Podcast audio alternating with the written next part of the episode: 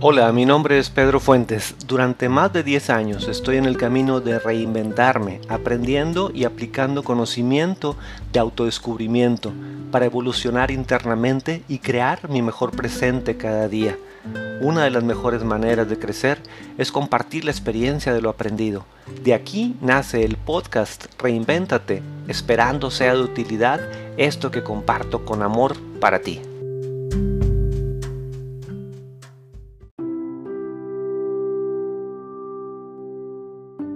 Buen día, hermano, hermana. Hoy por hoy se habla mucho del despertar de la conciencia y es todo un tema, involucra muchas cosas a la vez. Se relaciona directamente la conciencia con estar presente. ¿Y estar presente qué es? ¿Es acaso estar atento? ¿Prestar atención? Pero ¿cómo prestamos atención si está comprobado que solo nos lleva 6 segundos distraernos de algo que pretendemos poner atención? ¿Cómo prestamos atención a alguien que está compartiéndonos algo y nosotros ya estamos pensando en qué le vamos a responder.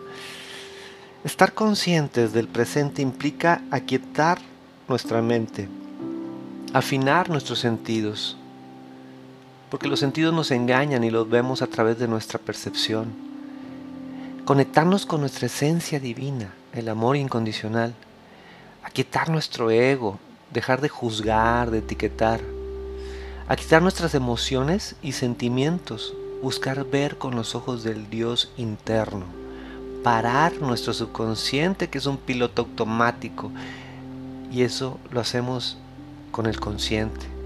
Estar conscientes es estar presentes, nadando en el mar del amor incondicional. Antes de buscar avanzar en la vida hacia nuestros sueños, pregúntate, ¿qué debo de limpiar en mí que debo de borrar como falsa creencia.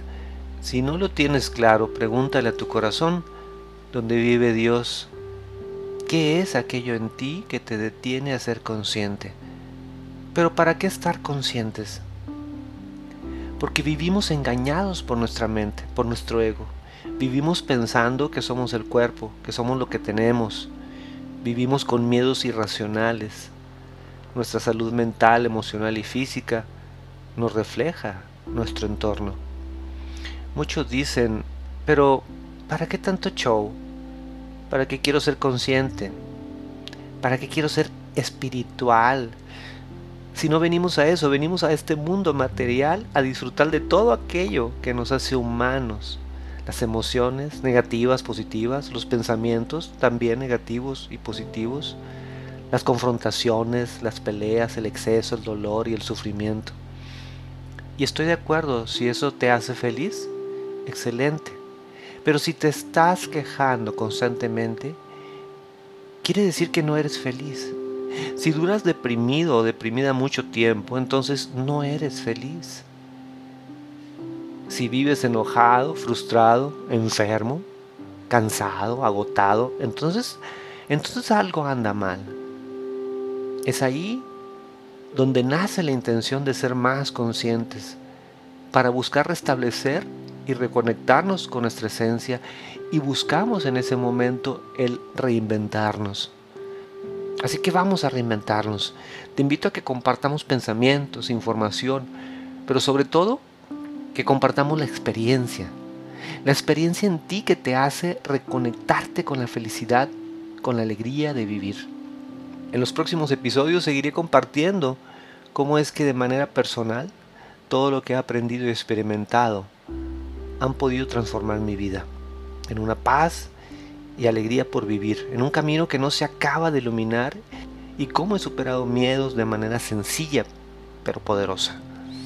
La crisis curativa es parte de un efecto al sanarte, pero tampoco tiene que ser exageradamente sufrida.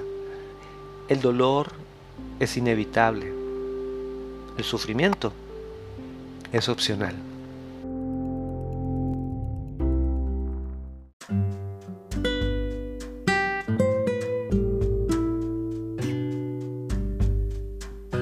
Gracias por ser y estar reinventándote. Decide a cada momento tu presente, sé consciente. Recuerda iluminar el camino con tu amor divino. Hasta la próxima.